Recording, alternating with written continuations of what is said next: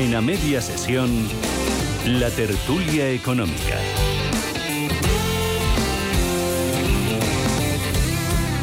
Es jueves y por tanto tenemos con nosotros a Antonio Rodríguez Furones, señor advisor, consejero independiente y profesor asociado de estrategia en IE Business School. Antonio, bienvenido, un placer, buenas tardes. Buenas tardes, ¿qué tal? También tenemos al otro lado del teléfono, en este caso, lo echamos de menos en el estudio, a Luis Gardía, profesor de ICADE Business School. Luis, bienvenido, buenas tardes. Buenas tardes, Rafa, encantado de estar con vosotros. Em, Antonio, eh, me ha sorprendido que Bruselas eh, se haya sumado a esa tendencia que empezó a defender aquí en, en, España el gobierno socialista y de Podemos de, poner impuestos a las, a las eléctricas basándose en esa reflexión ¿no? de los beneficios llovidos del cielo y dicen que esperan recaudar hasta 140.000 millones. Eh, ¿A ti te ha parecido mm, lógico esta, esta, esta deriva o te hubieras esperado otra cosa? Pues lo veo lógico en términos políticos, ¿no? Eh, yo creo que también eh, tenemos que ver que la Unión Europea o una ausencia ¿no? de liderazgo claro en la Unión Europea en estos momentos, pues también cada vez se va moviendo más a acorde pues a, a situaciones demoscópicas concretas, a tratar de abordar problemas que son extraordinariamente complejos con soluciones que pueden resultar fáciles, con ciertos matices que me atrevería a decir que son populistas, y entonces abordar una decisión de estas características, diciendo que además se van a recaudar 140.000 millones, pues puede sonar al común de los mortales bien, pero si empezamos a rascar sobre cuál es la situación real del problema energético que se está planteando en Europa, esto no deja de ser un parche más, yo creo que además no correcto, porque lo que habría que tratar sería abordar una reforma completa de lo que es el sistema energético y también de la propia planificación de, un, de una commodity que es tan esencial para el propio desarrollo económico y social ¿no? que podemos tener en nuestra zona y que sea realmente un sistema eh, sostenible ¿no? y que eso se traduzca lógicamente en una reducción de precios, pero de forma natural, no intervencionista. Claro. Eh, Luis, surgen voces, de hecho, criticando la medida porque dicen sería tan fácil arreglar esta situación como cambiar el sistema marginal de establecimiento de precios que en principio se puso para potenciar las renovables, pero que al final hace que todo se pague al precio de lo más caro y dices, pues cambia el sistema, está en tu mano, eres, eres quien legisla, ¿por qué no lo cambias? ¿Tanto poder tienen los lobbies o, o hay intereses creados, las puertas giratorias? ¿Cómo lo ves tú? Sí, no, al final lo que tenemos que entender es que este es un sistema que lleva funcionando pues siglos así. O sea, el problema, ¿por qué no se cambia esto de un día para otro? Pues por la inercia acumulada que tiene el sistema. Y lo que estamos pasando eh, con Internet primero, luego el coronavirus, ahora la guerra de Ucrania, es que nos estamos poniendo delante de un espejo. Y la solución, desde un punto de vista teórico, es tan sencilla como estabas exponiendo. Nuestro mercado, nuestro sistema es un sistema marginalista, claro. donde el la energía más cara, en este caso el gas eh, y en otros momentos ha sido el carbón, establece el precio que, tienen que, que tenemos que pagar al resto de energías. Cuando la energía renovable y la energía nuclear, su coste variable es tendiente a cero. Estamos pagando a, a, precio de oro cosas que realmente deberían de no tener eh, coste variable, no tienen y, debe, y hemos estado funcionando a 30 euros megavatio, a 40, 50 ya en el pasado era algo exagerado. Y en este sentido, el tope que ha propuesto la Unión Europea es un tope de 180 euros y no estamos hablando de un tope a todas, a todas las energías, sino un tope a las renovables y a las nucleares. Es decir, vamos a no seguir pagando a precio de oro la harina, porque es lógico y es razonable. Fíjate, Antonio, que me ha llamado mucho la atención una medida anunciada por el gobierno alemán. Estudia nacionalizar un gigante eh, energético, un hiper, por la crisis del gas. Y a mí lo que me gustaría que me explicaras es por qué el capitalismo eh, es tan laxo cuando le interesa, porque esto va en contra de los principios más básicos del sistema económico que tenemos, pero conviene, se nacionaliza, no pasa nada. La verdad es que las circunstancias que estamos viviendo, como bien apuntaba Luis, nos están poniendo enfrente al espejo de un sistema que que ya, se, ya venía resquebrajándose. ¿no? El propio sistema marginalista de precios ha venido funcionando bien hasta hace apenas 5 o 10 años y basta simplemente con ver lo que es el histórico. ¿Por qué se ha cambiado esas circunstancias? Pues porque directamente se ha cambiado el entorno en el que nos movíamos, se ha cambiado el propio mix, la propia evolución hacia lo que eran las energías renovables, se ha ido cambiando la situación y todo es un sistema marginalista que podía funcionar, pues ahora con este mix nuevo, con este cierre, con esta internalización de los costes asociados a los derechos de CO2, etcétera, pues hace que el sistema marginalista de de funcionar. Ante eso, los gobiernos, pues claro, tratan de reaccionar porque hay sectores que son estratégicos, que son clave, ¿no? Lo apuntaba Luis. Eh, eh, hoy en día la energía es esencial en todas las actividades económicas y de vida que podemos tener en la Unión Europea, en España, etcétera. Entonces, claro, los gobiernos tienen que tomar alguna determinada decisión. Modelos de colaboración público-privada, hablando ya de a nivel teórico, ¿no? Sobre el capitalismo existen, ¿no? Y en Europa, realmente, por ejemplo, respecto a lo que pueden ser modelos de Estados Unidos, ¿no? Que es el más paradigmático, los tigres asiáticos y tal, eh, en Europa los modelos de colaboración público-privada han funcionado. En Francia eh, existe el, Electricité de France, que es pública. Famosa por su condición pública. Condición pública y que además eso tiene hasta un régimen laboral que es eh, propio independiente. Entonces, ahí, pues en Francia, y fíjate que lo que son los precios que están teniendo lugar en Francia también están siendo elevados por un conjunto de cosas de planificación en cuanto a lo que son las paradas. Las paradas de las centrales, efectivamente. Etcétera. Entonces, a nivel de mecanismos de colaboración público-privada hay muchos. Aquí yo lo que creo es que se ha generado alrededor de un sector que era importante, vital, eh, clave, se han ido introduciendo un conjunto de cambios eh, improvisados, dejándose llevar por, por determinados eslóganes, pero sin tener una visión integral de realmente lo que podía producir estos movimientos que han tenido, que se han ido llegando, eh, se han ido desarrollando, desde el punto de vista de lo que son las subvenciones a lo que son las energías renovables, desde el punto de vista de empezar a acotar, ¿no? poner fecha de fin, fecha de caducidad a determinadas fuentes, etcétera. Y esto no, no ha habido un análisis por detrás, básico, mínimo, que dijera, bueno, si pasa esto, entonces tendremos que tener cuidado porque vamos a tener que abordar contramedidas en este sentido o en este otro. Eh, Luis, em, me gusta la respuesta técnica de Antonio, que sería un estupendo secretario de Estado de Energía, porque... Eso es que me quieres poco. Porque ha salido ahí un poquito, un poquito sinuoso, pero, pero yo voy también a la cuestión de, coherencia. ¿no? Cuando una propuesta de nacionalización viene de un grupo político que no está gobernando, eh, se anuncia la caída del mundo y la caída de la civilización occidental. Pero cuando un gobierno dice, bueno, pues ahora nacionalizo, no pasa nada y además, si, si, si, tratamos de resumirlo todo en dicotomías, eh, liberales versus intervencionistas, Estados Unidos, eh, Alemania son buenos y en España somos un desastre. Eh, es que no tiene ningún sentido, lo miremos por donde lo mires. Me voy a ir al 2008, Rafa, y a todo lo que pasó después del 2008 porque encaja perfectamente con esto. En Alemania se rescataron bancos. en España se rescataron cajas de ahorro. Los bancos en España funcionaban bien, las cajas de ahorro funcionaban mal porque los pilotos, la gente que estaba conduciendo esas cajas de ahorro, estaban más pensando, eran políticos que pensaban más en elecciones que en gestionar bien un banco moderno. O sea, al final, eh, ¿los alemanes son tan buenos? Pues eh, tenemos que ver el Consejo de Administración de Gazprom cómo está formado. Y en ese sentido, Uniper. Eh, Uniper, eh, pues, pues es una caja de ahorro de las del 2008 en España y como tal ha ido funcionando y ahora todos los intereses que han ido creando pues intentan salvar los muebles de sus amigos. Eh, me dan ganas de empezar a hablar de la casta, pero, pero evidentemente no es correcto ahora. ¿Qué está pasando? Que estamos viendo cómo el sistema industrial se está desmoronando frente a un nuevo sistema que es digital todo aquel que siga funcionando al, modo industrial, es decir, aprovechando economías de escala, eh, intentando, eh, pues con funcionarios que estudian 300 temas para una oposición y una vez se sacan la oposición siguen funcionando igual. Todo aquel que sigue funcionando al mundo industrial está condenado a, desaparecer, Rafa. Eh, y no hay otra. ¿Por qué? Porque igual que la sociedad feudal quedó atrás, la sociedad industrial basada en economías de escala queda atrás y ahora esto de lo que va es de gestionar, eh, gestionar recursos de forma eficiente gracias a la tecnología. Lo de las economías de escala es de otra época, Rafa. Qué difícil es vivir cambios de era. Eh, ha mencionado, Antonio, ha mencionado Luis 2008. Eh, y hoy, hoy se cumplen 14 años de la famosa quiebra de Lehman Brothers, que, que fue un detonante de, de, pues de este esta cuesta abajo que llevamos desde hace 14 años, ¿hemos aprendido algo? en ese ámbito. En, sobre todo me interesa que me analices la dicotomía entre, entre economía financiera y economía real. Es, es, importante la economía financiera, pero cuando pesa un montón de veces más que la real, ¿en qué estamos? Esto es una cuestión muy interesante. Yo creo que la memoria es... Tenemos memoria de pez, ¿verdad? Porque hay cosas y fenómenos que se están abordando en este momento que dices, parece que no hemos aprendido nada de esa crisis del 2008 que mencionaba también eh, previamente Luis, ¿no?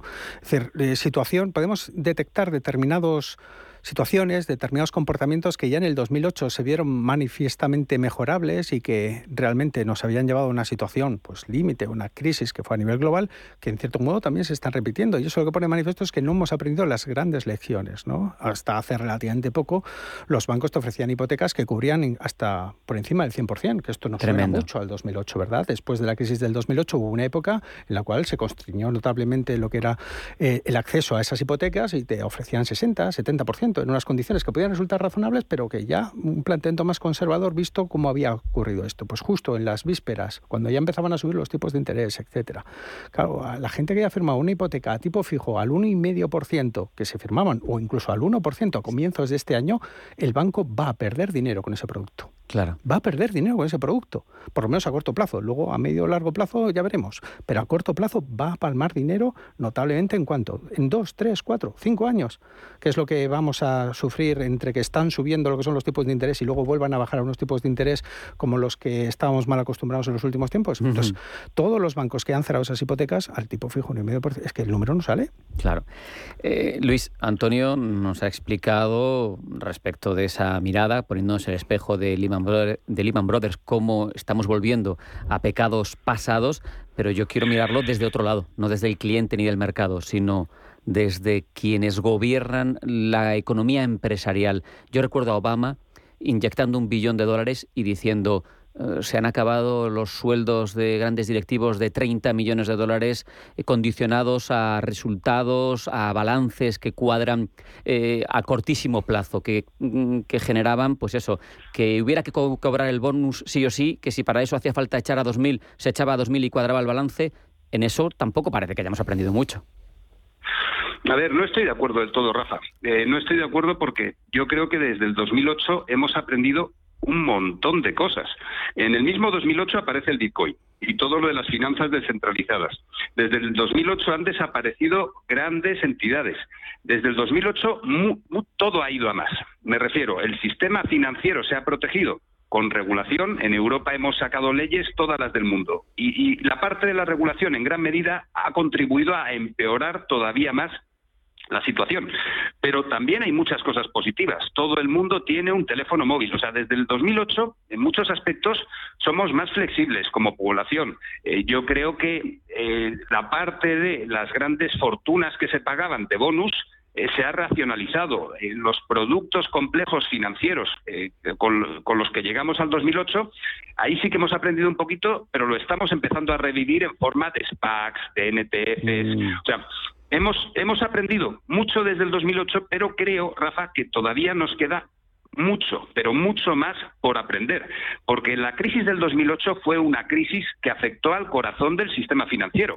En cambio, lo que estamos viviendo ahora es esa onda expansiva de Internet que por fin ha llegado a la administración pública. Y cuando el cambio de era llega al Estado, acaban pasando guerras mundiales. Acaba pasando lo que estamos viendo y afortunadamente la guerra mundial que estamos viendo, porque al final son Estados Unidos y China los que se están pegando en Europa. Afortunadamente esto es una guerra digital que tiene que ver más con sanciones, con el precio de la energía, que tiene que ver más con, los medios de comunicación, con Twitter, que con eh, aniquilar a la población desde un punto de vista bélico. O sea, en ese sentido, yo creo que hemos aprendido mucho, pero todavía nos queda bastante por aprender, Rafa. Y Antonio, además, eh, si lo trasladamos al día a día, a nuestra cotidianeidad, no solo al individuo que cobra su sueldo, que le suben los precios, vemos que el entorno donde se genera el empleo, donde se genera la riqueza, que es la empresa, pues está sufriendo. Hay una tormenta perfecta y vemos que nueve de cada diez empresas temen una próxima recesión o que se debilite la economía española. Las empresas viven, como decimos, un escenario especialmente complejo, ¿no? Y habitualmente para sobrevivir, Antonio, pues han hecho oposición, han competido, han intentado ser las más destacadas. Pero te leía una reflexión sobre lo bueno que es a veces pararse y apostar por otro modelo, un modelo en el que también entre no solo la competición, que sí, sino también la colaboración, ¿verdad?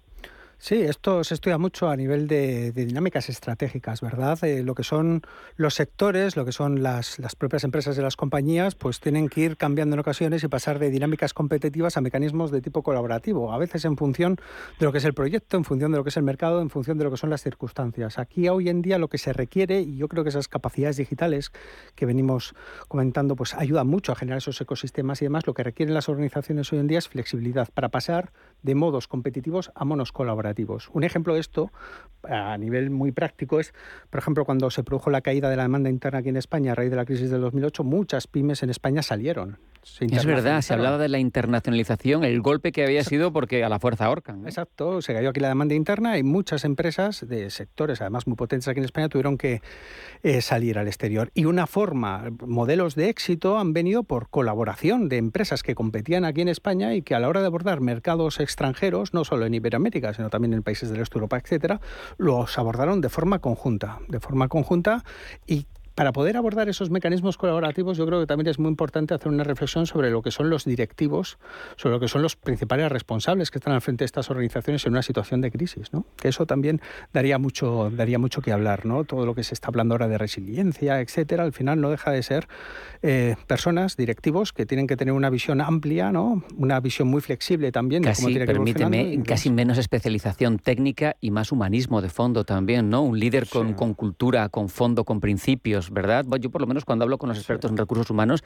te hablan de cómo se está yendo hacia esos líderes menos especializados y más eh, con más fundamento, con más principios. Sí, en principio parece que es una gran demanda. Luego te topas con la realidad de la empresa hoy en día y existe ahí también un gap, ¿no? Como los gaps digitales de los que venimos hablando, etcétera.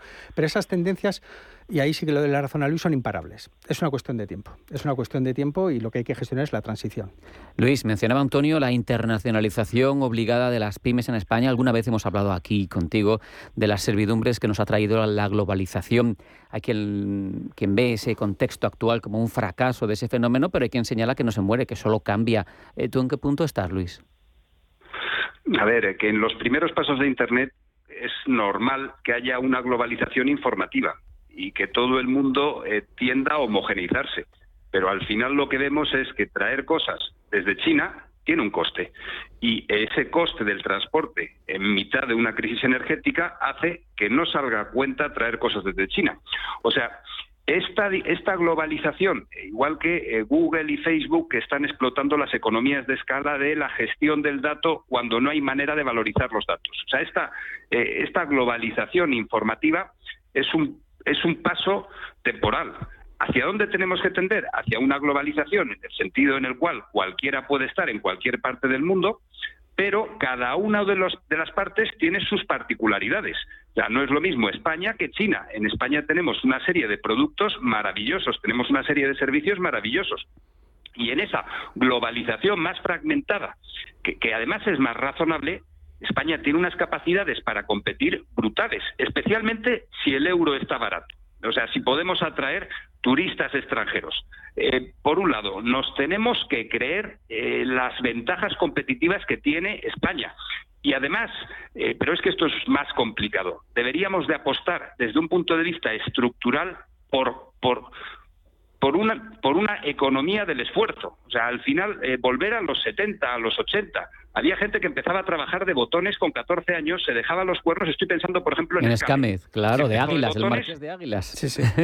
Eso es. Y se premiaba el esfuerzo. Gente que empezaba de botones y acababa del rey del mambo. ¿Por qué? Porque se pasaba toda su vida trabajando y el esfuerzo tenía una recompensa. Yo creo que desde España, si cambiamos ese chip que, perfectamente podemos, y si no lo cambiamos ahora, como bien decía Antonio, antes o después tendremos que, eh, cambiarlo, porque la necesidad nos está llamando a la puerta, podemos sacar una ventaja competitiva que nos ponga en el sitio donde, donde, donde podemos estar, que al final tampoco es los primeros o los segundos en un ranking inexistente, sino un país con 47 millones de habitantes donde el turista que viene aquí se siente cómodo y donde alguien se puede jubilar con paz.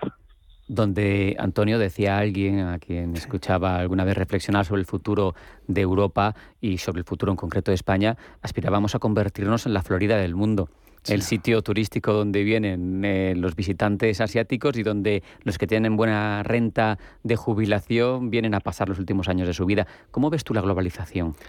Pues la verdad es que la globalización yo creo que también es un proceso que es difícil de revertir, salvo que se produzca alguna crisis, eh, ya me atrevería a decir ya de tipo hasta bélico, ¿no? que se rompieran esos mecanismos de comunicación, esos mecanismos ya de la propio transporte, comercialización a nivel global que poco a poco se han ido construyendo. Sí que es cierto que hay tendencias y, por ejemplo, a nivel de lo que, nos lo que se produjo aquí con la crisis del COVID, que hubo voces, y yo me uní a esas voces, planteando una cierta reindustrialización de lo que era Europa, ¿no? Es decir, y muy relacionado también con lo que estábamos apuntando antes, ¿no? Una globalización entendía también en cierto modo como una suma de bloques, ¿no? No, no tiene sentido que tengamos una dependencia total y absoluta de China. En aquel momento hubo un plan en su día que era que para el 2020 el 20% del PIB de todos los países de la Unión Europea tenía que estar en el sector industrial. Cuando llegó el 2020, eh, apenas eh, la comunidad autónoma que más se aproximaba a eso aquí en España era el País Vasco, que no llegaba al 18%. Tremendo. Entonces, claro, cuando llega una crisis vinculada a todo lo que es eh, cadenas de suministro, productos básicos, energía, etcétera, esa deslocalización masiva que ha tenido lugar hasta se convierte en un problema para la economía real. ¿no? Ese cortoplacismo condena la propia rentabilidad a medio y largo plazo porque se requieren esos mecanismos de sostenibilidad eh, precisamente a unos horizontes más amplios que requieren estos pactos de Estado, esta visión más global. Yo no sé si nos, eh, nos hicieron la 13-14, como coloquialmente se dice, con la desindustrialización que tuvimos que vivir en el 86, con esa incorporación a la Unión Europea. Hay mucho de lo que hablar.